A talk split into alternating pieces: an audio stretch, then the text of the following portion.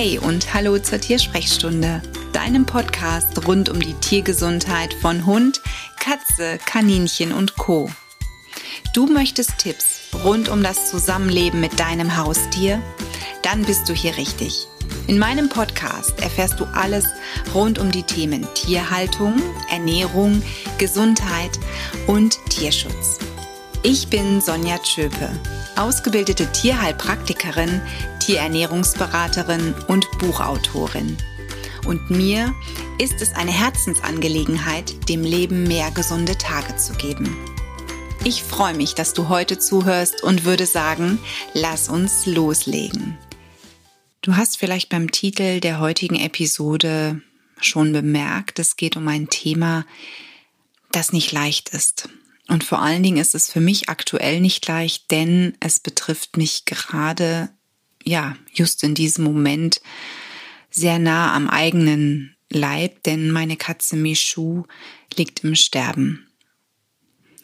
Ich möchte aber dennoch über dieses Thema sprechen, denn ich halte es für wichtig, sich auch darüber auszutauschen und dir so ein Gefühl zu geben, dass sich Menschen, die mit Tieren zusammenarbeiten oder die auch sich insbesondere mit der Sterbebegleitung schon so viele Jahre beschäftigen, trotzdem ich sag mal, ganz normale Menschen sind, die mit den gleichen Gefühlen und mit den gleichen Gedanken zu kämpfen haben, wie du just in diesem Moment, wenn auch du vielleicht heute zu Hause mit deinem Tier verweilst und genau weißt, die Zeit tickt, dein Tier wird gehen, dein Tier macht sich auf die Reise in ein neues Abenteuer und du kannst ihm nicht beistehen, du, du musst es loslassen. Bei Michu ist es so gewesen, dass ich das alles nicht wirklich angekündigt hat. Ich hoffe ja immer, dass man irgendwie eine Leuchtschrift sieht, die da heißt, juhu, ich werde sterben, mein neues Abenteuer beginnt. Ähm, aber das haben wir nicht, sondern im Nachgang durch die Begleitung von sehr vielen Tieren und von sehr vielen Menschen weiß ich, dass es verschiedene Sterbephasen gibt und durfte diese auch schon mehr als einmal beobachten und begleiten. Und das große Problem ist jedoch, dass wenn wir diese Sterbephasen endlich mal realisieren, das Sterben schon in einem gewissen Prozess ist. Nun gut, da es sich um keine Krankheit handelt, die wir behandeln wollen, ist es nicht schlimm, denn Sterben ist nun mal ein Prozess, der in eine gewisse Richtung läuft. Er kann allerdings natürlich auch immer noch mal ein bisschen wieder einen Schritt zurück machen, etwas besser werden der Zustand, aber schlussendlich ist es fast sowas wie eine Einbahnstraße. Und das war auch bei Michu so. Michu zeigte, bedingt durch ihr Alter und auch durch die Demenz, auf einmal ein ganz komisches Verhalten, denn sie fraß mit einem unstillbaren Appetit und leckte ihre Näpfe so leer, dass ich schon fast dachte, der Hund wäre dran gewesen. Das geht aber gar nicht, denn Pipo lebt wirklich in Distanz zu Michu. Michu ähm, ist momentan in der oberen Etage untergebracht, dadurch, dass ich im Homeoffice ja bin, also sprich in meinem meine Praxis von zu Hause aus führe, ist jeden Tag jemand bei ihr. Selbst meine kleine Tochter hat hier oben ihren Spielbereich und äh, Michu ist somit ganztags eigentlich nie wirklich alleine. Auf alle Fälle war der Napf so leer wie in diesen vier Jahren noch nie. Und das nicht nur einmal, sondern jeden Tag. Er war ausgeleckt, er war sauber geleckt. Ich habe es sogar meinem Mann gezeigt und habe gesagt, schau dir das mal an. Michu leckt die Näpfe leer. Das hat sie noch nie gemacht. Und ich habe ihr dann auch mehr Futter gegeben, denn ich dachte mir, naja gut, wenn sie so hungrig ist, dann muss man das ausnutzen. Und Michu nahm zu, 300 Gramm.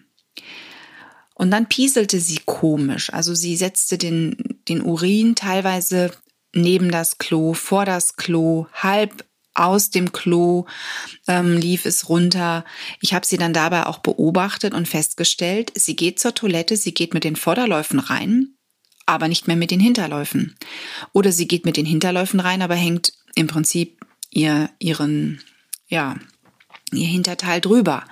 Also ganz suspekt. Oder sie läuft zum Klo, bleibt davor stehen, dreht sich um, fast so, wie wenn sie vergessen hätte, weshalb sie da ist. Und das sind alles so Zeichen, die ich auf die Demenz schob. Aber eben dieses, dieser unstillbare Appetit, der war für mich suspekt. Ich habe dann meine Krankheitsbücher geholt. Also ich bin dann auch jemand, ganz normal der Tierhalter. Ich mache mir Sorgen um mein Tier. Ich habe dann die Symptome versucht zu analysieren und gehofft, dass ich irgendeine Antwort finde. Und gut, sie hat eine Niereninsuffizienz, eine CNI. Da haben wir zum Teil ja auch mit Urinproblemen zu tun, aber der Teststreifen des oder signalisierte mir, der Urinteststreifen signalisierte mir alles im grünen Bereich, da ist nichts, nichts, kein Eiweiß, kein Blut, gar nichts. Auch keine Glucose. Ich habe schon oft an Katzendiabetes auch gedacht. Nichts. Ich habe sie gewogen, 300 Gramm zugenommen. Gut, das ist ja schon mal gut. Nicht, dass sie frisst und nicht zunimmt und abnimmt. Das wäre fatal. Aber ich war nicht zufrieden. Und dann kam diese eine Nacht. Das mit dem Klo hatte sich langsam wieder normalisiert. Da schrie sie morgens, als ich aufstand, alles Mögliche hier an. Also sie ging hier ganz unruhig durch das Zimmer und schrie den Balken an, sie schrie den Schrank an, sie ging weiter zum Schreibtisch, schrie darum. Und dieses Schreien war eigentlich eher so ein an Anmaunzen, was sie immer macht, wenn sie irgendwas von mir möchte. Das heißt, das hat sie schon oft gemacht, wenn sie mir was signalisieren möchte. Ich habe Hunger zum Beispiel oder ich möchte in den Garten oder ich möchte gestreichelt werden oder geh nicht ins Bett. Aber diesmal war es anders. Es war so eine Unruhe da und sie hat mich wahnsinnig gemacht. Ich habe also einen Tierarzttermin dann auch vereinbart. Ich wollte das andere sowieso abklären lassen und wir sind hingefahren. Der Tierarzt hat sie untersucht, Lunge frei, Allgemeinuntersuchung soweit ohne große Auffälligkeiten. Sie war etwas dehydriert, weshalb er sagte, wir sollten infundieren. Das Wetter war natürlich auch wieder sowas, sehr heiß, schwül. Er sagte, das können auch wirklich eine ganz ungünstige Kombination sein der Blutdruckpräparate, die sie nun mal nehmen muss und eben dieses Wetters, dass ihr das auf den Kreislauf schlägt. Also ich sollte auch zu Hause weiter infundieren. Und sie bekamen vorsichtshalber ein Schmerzmittel, weil wir nicht wussten, hat sie vielleicht irgendwo Schmerzen. Wir kamen nach Hause. Michu ruhte sich dann natürlich aus und ähm, aber irgendwie gefiel sie mir weiter nicht. Und es dämmerte mir, als ich beim Tierarzt nämlich war, sagte ich, meinen Sie, es könnte auch Sterbens sein. Und er wiegelte ab und sagte, naja, davon wollen wir jetzt mal gar nicht reden. Ich meine, klar, sie ist alt, aber ne, und ich fand das zuckersüß, aber irgendwie hatte ich so das Gefühl, das ist das Sterben. Und als ich nach Hause fuhr, dämmerte es mir so. Es dämmerte mir so, dass das alles, was ich beobachtet hatte, schon Phasen sein könnten, die beim Sterben nun mal auftreten. Dieser unstillbare Appetit, dieses, diese Veränderung in der Nahrungsaufnahme, in der, in, im Durst auch zum Teil. Manche Tiere fressen nichts mehr, manche fressen extrem viel, manche trinken nichts mehr, andere saufen wirklich ohne Ende. Dann ähm, verändert sich danach in der nächsten Phase der Geruch, weil der Stoffwechsel sich verändert. Und auch Michu hatte einen anderen Geruch, den ich aber auf die Unsauberkeit geschoben habe. Das heißt, ich habe hier wirklich gedacht, naja gut, sie hat sich ja zum Teil auch ein bisschen eingepieselt, wenn sie natürlich auf den Boden pinkelt und mit den Hinterpfoten da noch steht. Also ich habe das nicht in Zusammenhang mit einer Veränderung des Stoffwechsels gebracht. Aber dieses viele Schlafen, dann diese Unruhe, dass sie rumläuft und Sachen anmaunst. Also das waren für mich alles irgendwie so dann so so wirklich so der knallharte Vorschlaghammer, der mir gesagt hat, Sonja, eigentlich kennst du das, du kennst es doch von so vielen Tieren und sie ist 20.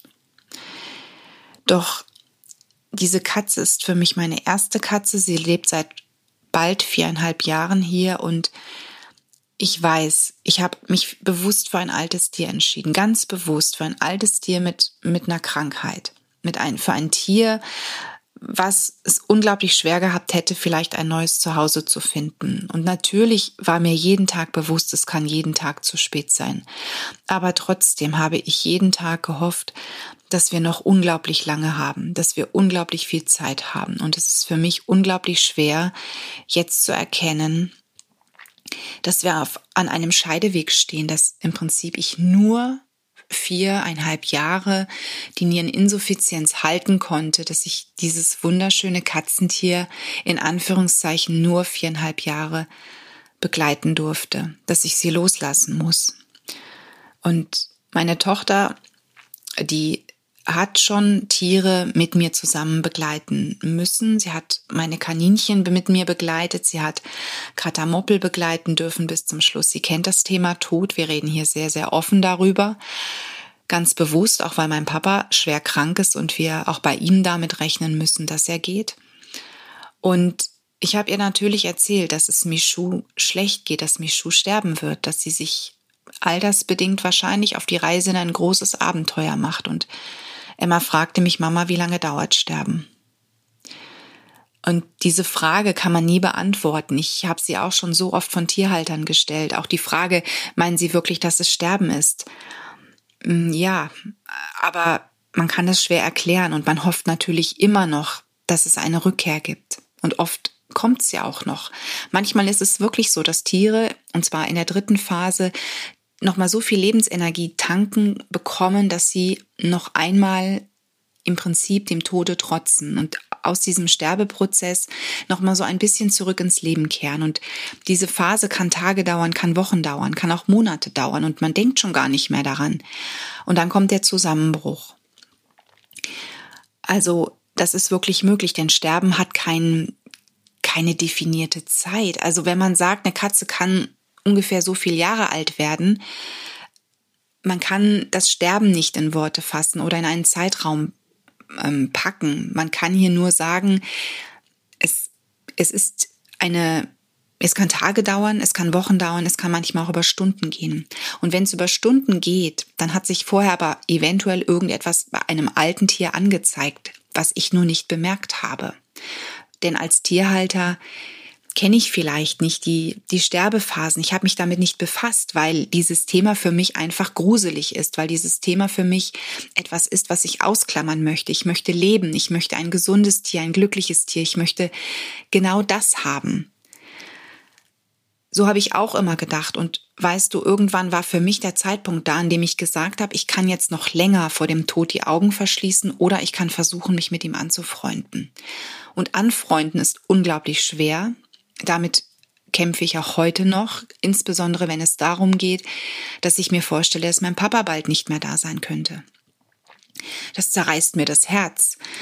Andererseits habe ich mir in dieser Situation, in der ich jetzt gerade sitze mit meiner Katze, die im Sterben liegt, schon gesagt, naja, wenn sie vor meinem Papa geht, was ich glaube und hoffe, dann ist sie vor ihm da und er hat sie immer geliebt. Er hat immer gesagt, was für ein bildschönes Tier und dann soll sie ihn in Empfang nehmen. Und ich versuche gerade mir darüber auch so ein bisschen Trost zu geben, weißt du. Das klingt vielleicht für dich total bescheuert, aber man versucht wirklich manchmal mit, mit den unglaublichsten Gedanken Frieden zu finden mit diesem Thema.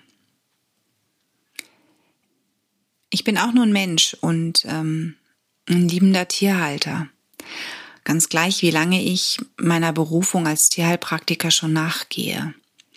Und das Thema Tod und Sterben ist für mich auch immer etwas, was mir unglaublich schwer fällt, für mich selbst bei meinen Tieren ähm, zu akzeptieren. Wer akzeptiert schon gerne, dass ein Tier geht, dass seine Zeit abgelaufen ist? So habe ich mir auch gesagt, du hast nur, nur vier Jahre was tun können. Aber weißt du, Michu ist 20 Jahre alt. Ich habe so viele Tiere begleitet, die noch nicht mal annähernd so ein Alter erreichen durften.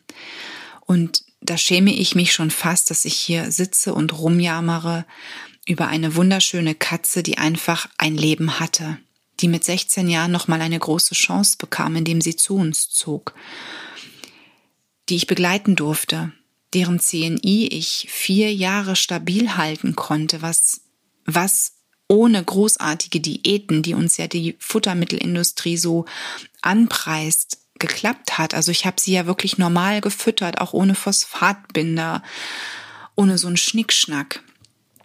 Ganz ehrlich, Michu darf gehen. Die darf wirklich gehen. Und ich habe sie hier auch losgelassen, aber es ist trotzdem natürlich unglaublich schwer, weil wer sagt schon gerne Adieu?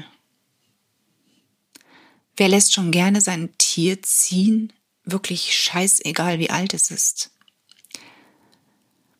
Ich habe für mich entschieden, und zwar vorgestern, dass ich sämtliche Maßnahmen bei ihr einstelle. Das heißt, ich habe sie bis vorgestern näher in Anführungszeichen drangsaliert, etwas zu fressen, denn ich, ich wollte, dass sie nicht geht. Ich wollte irgendwo, ja, zwar, dass sie friedlich sterben kann, aber andererseits wollte ich sie nicht verhungern lassen. Ich habe mich so schlecht gefühlt. Vielleicht kennst du das.